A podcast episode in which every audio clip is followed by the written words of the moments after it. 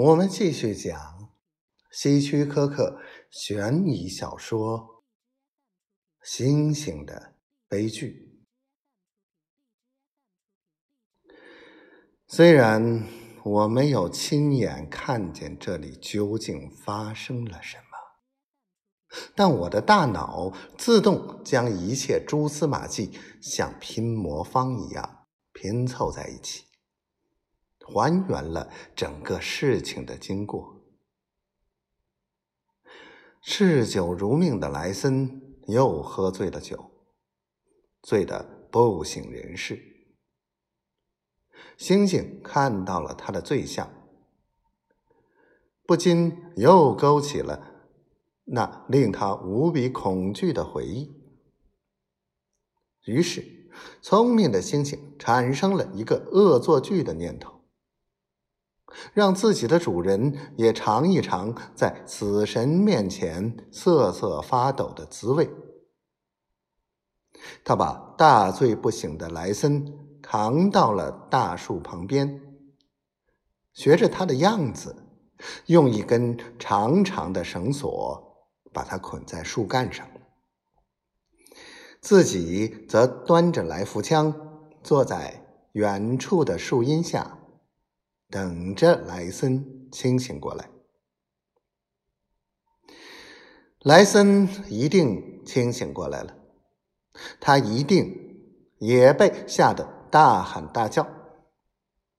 然而，他的呼救声同样引来了河中的鳄鱼，而星星呢，也一定学着他的样子，假装没听见。莱森的呼救，终于无比相似的一幕再度重演了。鳄鱼朝被绑着树上的莱森爬了过去，而猩猩也拼命扣动了扳机。但与上次不同的是，这次莱森的枪里没有装子弹。莱森教了星星许多，但没有教他如何装子弹。于是，无比惨烈的一幕就这样在星星面前上演了。那么后来呢？你做了什么吗？我问道。我什么也没有做。斯格瑞伯轻轻叹了一口气，说：“我还能做什么呢？莱森连尸首都荡然无存了。他本想通过训练猩猩离开丛林，实现他的法国梦，可没想到，他反倒最先成为鳄鱼的腹中餐了。于是。”我无奈的看着星星，星星也惊恐的盯着我，同时在慢慢后退。